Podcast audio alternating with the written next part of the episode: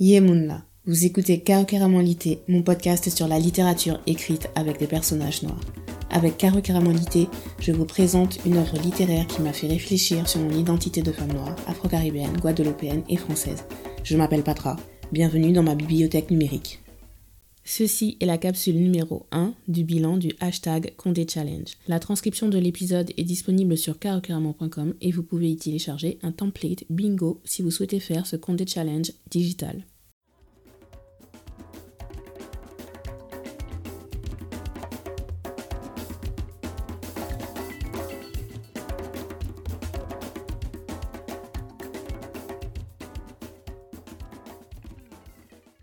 Une saison à Riata, sortie en 1981.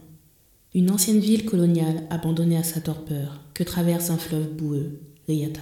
Une grande maison délabrée, au jardin envahi d'herbes de Guinée et ses occupants. Marie-Hélène, antillaise déracinée, Zek, son mari, directeur régional de la Banque autonome pour le développement, et leurs enfants.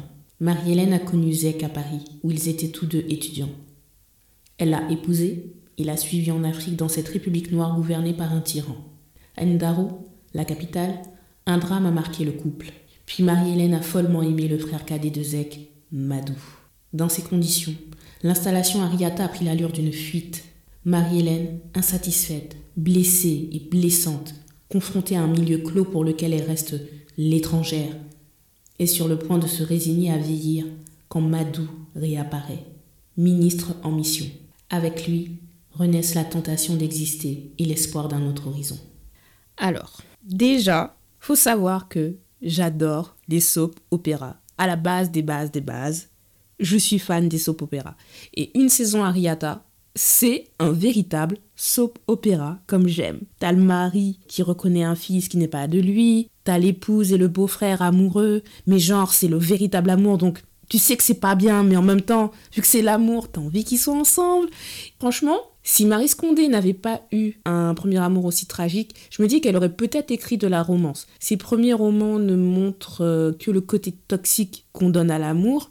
Alors j'imagine, si elle avait mis son énergie créatrice au service d'une représentation d'un amour heureux, je pense sincèrement que notre société guadeloupéenne se porterait beaucoup mieux. Mais vraiment. Chez Marie Scondé, la majorité des personnages amoureux sont toxiques. Et euh, d'ailleurs, en reprenant mes notes, je me suis posé la question, le personnage de Madou est-il le seul homme noir, amoureux, non toxique dans la bibliographie de Marie Scondé? Après, au vu des personnages masculins qu'on voit euh, après le roman C'est la coupée, j'affinerai la question Madou est-il le seul homme noir, amoureux, non toxique et qui soit désirable? Je pense que oui. Hein. Et quand je dis désirable, c'est dans le sens où il est d'une telle vulnérabilité face à Marie-Hélène, alors que c'est un homme de pouvoir. Les trois quarts des personnages de Marie Scondé, ce ne sont pas des hommes de pouvoir. Mais lui, il l'est. Enfin bref. Ce qui m'a fait aussi réfléchir dans ce roman, c'est bien sûr la représentation de l'Afrique. Marie Scondé a eu une relation compliquée avec le continent. On comprend pourquoi surtout dans les romans autobiographiques, mais même si les personnages antillais euh, se sont toujours rejetés en Afrique, elle ne se permet pas non plus de blâmer les locaux. Et je trouve que cette représentation est d'autant plus nuancée à partir des années 2000, hein, donc à partir de ces dernières recoupées. Les personnages féminins antillais euh, continuent une quête d'identité intérieure, mais arrive à établir une connexion réelle avec l'Afrique. Ce qui n'est pas du tout le cas dans les premiers romans de Marie Scondé. Le titre Hashtag Caribbean est Fort Blues, interprété au piano par Alain Jean-Marie, un des plus grands pianistes de l'histoire musicale française. C'est un Guadeloupéen. C'est une légende vivante du jazz.